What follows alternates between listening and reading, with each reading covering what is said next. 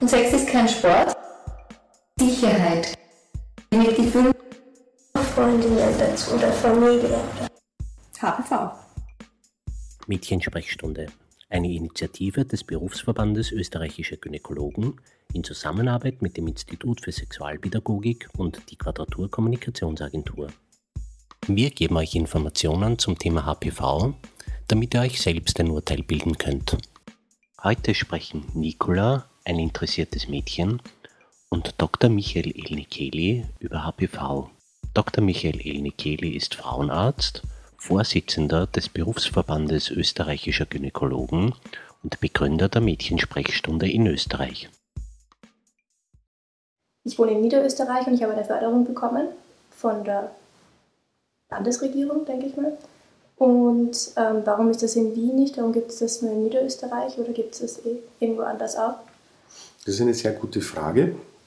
Es gibt in Niederösterreich, im Burgenland ein, eine Impfaktion, das heißt, dass äh, die jeweiligen Länder äh, fördern die Impfung, allerdings äh, muss man da auch noch jeweils 90 bis 100 Euro für eine Teilimpfung zahlen, was immer noch sehr viel Geld ist. Und das Ziel muss es sein, dass eine Regelung getroffen wird, dass alle jungen Mädchen diese Impfung kostenlos bekommen, so wie es in nahezu allen europäischen Ländern der Fall ist. Und warum nicht in Österreich? Weil sich in Österreich die Politik dazu noch nicht entschließen konnte. Okay, und in den anderen Ländern wird das von den Steuergeldern bezahlt? Im Rahmen von Impfprogrammen, so wie, man kennt ja auch andere Impfungen, du, du bist ja sicher auch geimpft gegen Röteln, Mumps, Masern. Mhm. Das ist eine, eine Impfung, die du mit zwölf Jahren äh, wahrscheinlich in der Schule von der Schulärztin oder vom Schularzt bekommen hast. Das ist auch eine kostenlose Impfung. Die Impfung, ist das eine normale Impfung, also so wie die anderen Impfungen, oder ist das irgendwie besonders, tut die mehr weh? Oder? Nein, also nach meiner Erfahrung tut diese Impfung nicht mehr wie als jede andere Impfung. Es wird in den Oberarm geimpft, dreimal innerhalb eines halben Jahres. Und eine lokale Impfreaktion ist was völlig Normales. Das gibt es auch bei anderen Impfungen, also eine Rötung oder eine Schwellung an der Einstichstelle. Aber sonst sind nach meiner Erfahrung keine nennenswerten Nebenwirkungen aufgetreten. Gibt es irgendein Risiko, irgendein erhöhtes Risiko bei der Impfung?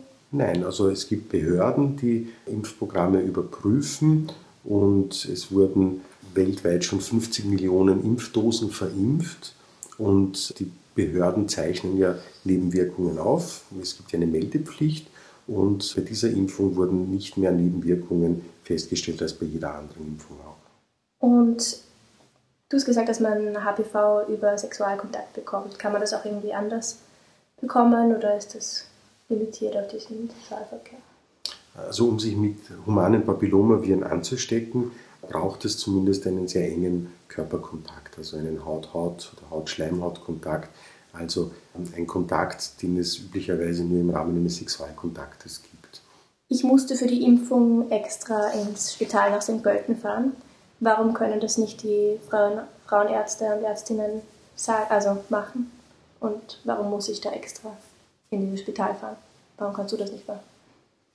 Na, die Frauenärzte bieten diese Impfung ja auch in der Praxis an. Nur das äh, Projekt in Niederösterreich, das war ähm, so vorgesehen, dass die, die Impfung in den Spitälern durchgeführt wird. Natürlich ist es vernünftiger, wenn man seinen eigenen Gynäkologen besuchen kann, um sich impfen zu lassen. Aber wie gesagt, in Niederösterreich gibt, ist diese Förderung gekoppelt an eine Impfung in einer Spitalsambulanz. Das heißt Im Burgenland, im Burgenland ist die Infraktion eine andere. Da geht man tatsächlich zum niedergelassenen Frauenarzt und lässt sich dort impfen und bekommt den vergünstigsten Preis.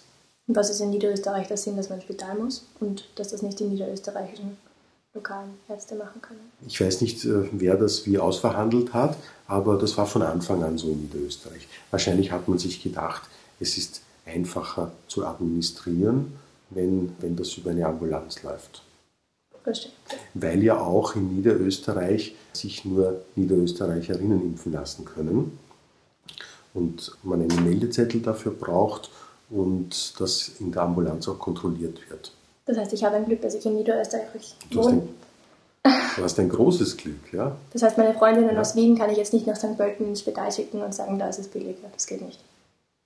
Das funktioniert gar nicht. Das geht okay. nicht. Und das ist insofern ein großes Glück, als in Österreich ja nur sehr wenige Frauen derzeit geimpft sind. Und wenn du zum Beispiel die Situation vergleichst mit Deutschland, da sind schon 60 Prozent aller Mädchen bis zum 16. Lebensjahr geimpft. Das ist sicher eine sehr gute Quote. Wie ist die Quote da in Österreich? Genau wissen tun wir das gar nicht, weil, weil, es, da, weil es ja, wenn überhaupt, dann nur Zahlen aus Niederösterreich gibt. Aber wie viele Österreicherinnen geimpft sind, kann ich dir nicht sagen. Okay, wann ist dann sozusagen der Zeitpunkt gekommen, sich zu impfen?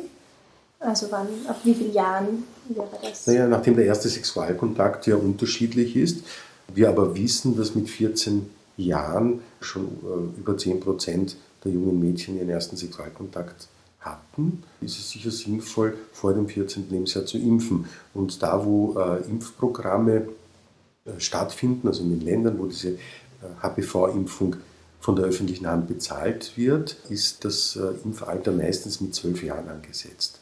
Das hat einen ganz praktischen Grund, weil mit gerade zwölf Jahren wird auch eine andere sehr wichtige Impfung in den Schulen durchgeführt. Das ist die Röteln-Masern-Mumps-Impfung, die zu dem Zeitpunkt aufgefrischt wird.